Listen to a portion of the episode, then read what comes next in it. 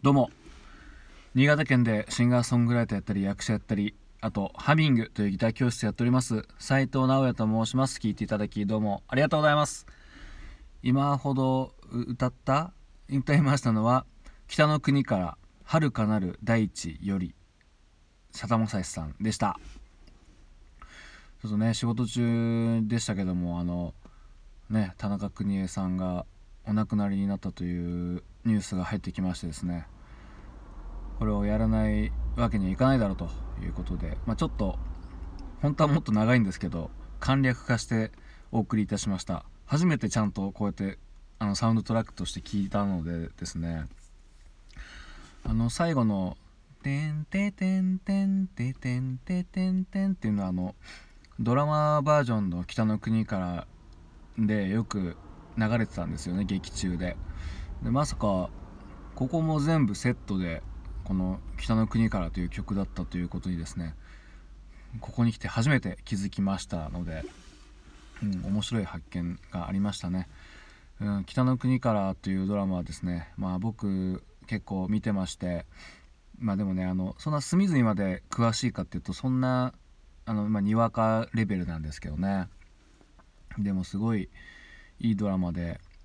いいドラマとはいうもののですねあの実際は見ると結構あの暗くなる感じですね。はい。毎回結構辛いことばっかりで。うー言ってしまえばもう最終回もそんなにうんまああんまり明るくないかなみたいなね 感じなんですけども。うんまあ主にねあの家族での家族の愛というかね、うん、最初がそのドラマバージョンでまだね東京に住んでる時の話とかねいろいろあったりとかして、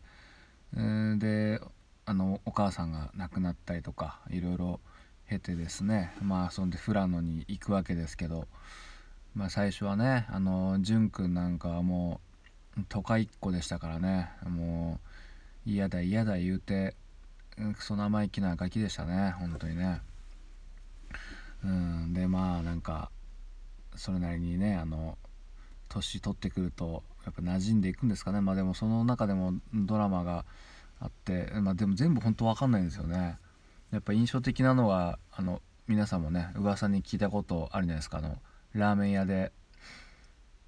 の一幕。ねこれ。これはちゃんと僕見てましたね。あれ何年だっけ？1980何年夏みたいな。あのー、そうなんですよね。あのひょんなことからちょっと火事になっちゃってね。丸太小屋が。この田中邦衛さん演じる黒板五郎さんがですね作ったご自慢の丸太小屋っていうほんとログハウスみたいなね立派なお家あったんですけどそこをちょっとね潤とあと友達のね小吉くんっていう人がいるんですけどよく仲良くて遊んでるんですけどそのちょっと不注意でですね丸太小屋がこう火事になってしまうんですよね。うんで結構気に入って頑張って作って気に入ってたからやっぱり五郎さんもねそこからちょっと意気消沈して結構ね落ち込む時代とかもあって落ち込むっていうかうんまあなんかね親と子供のこう確執みたいなねずっとあったんですけどうんそこででまあ最後のねあのー、ラーメン屋で、うん、ごめんなさいっつってね謝謝ったんだっけ？ちょっと 細かいとこ忘れましたけどそうそんでねみんなでこう抱きながらラーメン食うんですよ、うん、でもう閉店まじ、ま、閉店時間だったんですよね。もうほぼねラーメン屋もね、うん、でなんかもうこのまたちょっと愛想悪いおばちゃんがねこう「えこれ下げますよ」とか言ってねあのみんな泣いてあんま食べてなかったから「下げますよ」みたいな言ったらこう五郎さんのこう必殺技ねこうまた子供たちが食べてる途中でしょうかっつってこうガシャンっつって弾いたらこう割っちゃってねで 自分のせいなんだけど「すいません」っつって拾い出すと。でまた3人でね家族で拾いながら潤と蛍と五郎さんでね拾いラーメンの丼の破片をね拾いながら、まあ、こう泣くっていうね。まあ、でも結構この丸太小屋の火事は結構すごい影を落としてですね。なんかそっから結構元気なかったですね五郎さんね。うんそっからまあいろいろかいつまんでいくとねいろいろあってあららなんかなりましたね。もうとにかくあの暗かったですね。そっからも大人になってからもねいろいろあってうーんなんかねあの会社の自動車整備工場のね先輩をあのぶん殴ったりとかねうんあと彼女を妊娠させてしまったりとかねうん 結構ろくでもないですよね。最終的にはあのあの牧場？牧場かな？あの農農業の借金農業ね受け継いだやつ全部潰してね借金まみれになるっていうね。うん。もう本当にね負のエネルギーが溢れてるんですけどでもなんかすかなこうあったかさがあって、まあ、現実といえば現実を見せてくれるそんなドラマですよね、うん、決してあの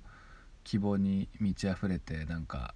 ひょいひょいひょいってうまくいくような感じではないんですけど、うん。まあ、見ると辛いの分かっていながらまたちょっと見たくなるなっていうねそんなドラマで。